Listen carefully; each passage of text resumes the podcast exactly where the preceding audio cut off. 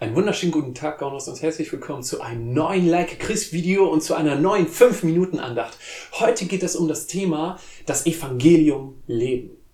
Doch Bevor ich da in diese Andacht starte, ist erstmal jetzt die Frage, okay, was ist überhaupt das Evangelium?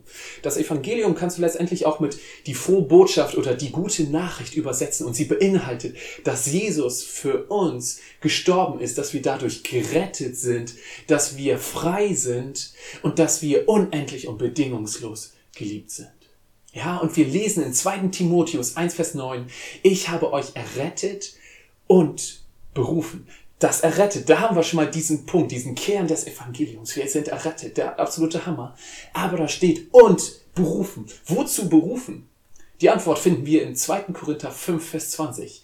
Uns hat Christus den Auftrag, also die Berufung, gegeben, diese Botschaft überall bekannt zu machen. Okay, und das ist der entscheidende Punkt. Überleg mal, eine Botschaft ist erst eine Botschaft, wenn sie weitererzählt wird, ja? Wenn die Botschaft nicht weitererzählt wird, ist sie auch keine Botschaft. Ja, das heißt also, das Evangelium basiert darauf, weitererzählt zu werden.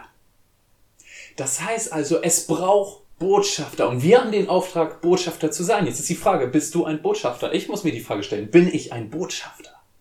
Überleg mal, wie viele können durch dich von Jesus hören. Auf deiner Schule, deine Klassenkameraden, auf deiner Arbeit, wie viele deiner Mitarbeiter, deiner Kollegen könnten durch dich von Jesus hören? Wie viele aus deiner Familie, aus deinem Freundeskreis, wie viele fremde Leute, ja? Bei wie vielen Menschen kannst du die Person sein, durch die Menschen das erste Mal von Jesus hören? In der Bibel lesen wir von verschiedenen Personen. Der Leprakranke, der nach der Bergpredigt auf Jesus trifft und von Jesus geheilt wird und dessen Leben sich vollkommen ändert. Die Frau, die Blutungen hatte und die das Gewand von Jesus nur berührt und dadurch geheilt wird. Wie sind diese Menschen auf Jesus bzw. zu Jesus gekommen?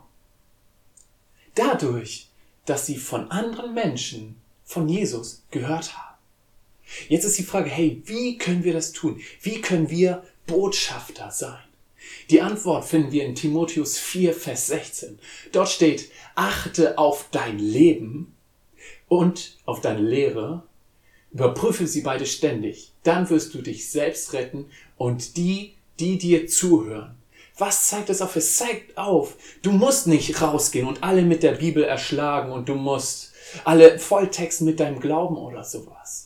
Sicherlich, predigen, von Jesus erzählen, das sind super Sachen, auf jeden Fall. Aber es zeigt auf, hey, dein Leben ist eine viel lautere Botschaft als deine Worte, ja? Menschen schauen viel mehr auf das, was wir leben, als das, was wir erzählen, ja? Und das ist die Frage, was für eine Botschaft gibt dein Leben? Führst du ein frohes Leben, ja? Und das ist die Frage, schauen Menschen auf uns, schauen Menschen auf dich, schauen Menschen auf mich und sagen, wow, so ein Leben will ich auch führen. Überleg mal, wie oft wird gegen Christen gelästert? Wie oft gibt es Zeitungsartikel, die die Kirche und so weiter kritisch darstellen? Und das zu Recht, zum Teil, ja. Wie oft wird aber gegen Christen gelästert? Wie oft wird gegen mich gelästert? Ich muss das sagen. Ich krieg's immer mal wieder mit, dass zum Beispiel Kollegen oder sowas hinter meinem Rücken über mich lästern. So, okay, hey, wie geht man damit um? Ja, ich glaube, das Beste, was wir tun können, ist nicht irgendwie dagegen zu ätzen oder uns zu rechtfertigen oder sowas. Nein, ich glaube, das Beste, was wir tun können, ist das zu leben, was wir wirklich sind. Ja?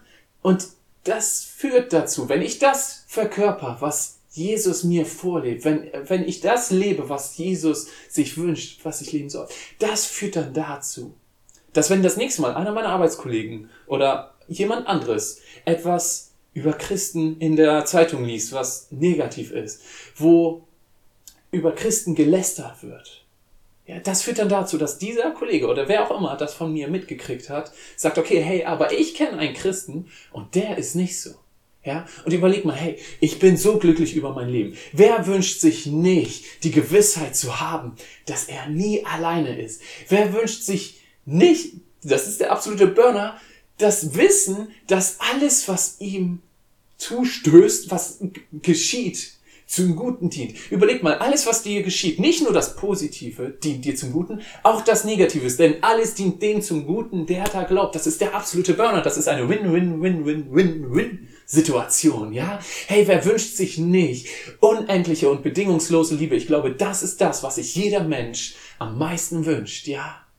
Und Ich wünsche mir, ich möchte, dass Menschen mein Leben anschauen und sagen, wow, okay, so wie er mit Herausforderungen umgeht, das ist der Hammer. Ja, das, so wie er sein Leben angeht, das ist toll.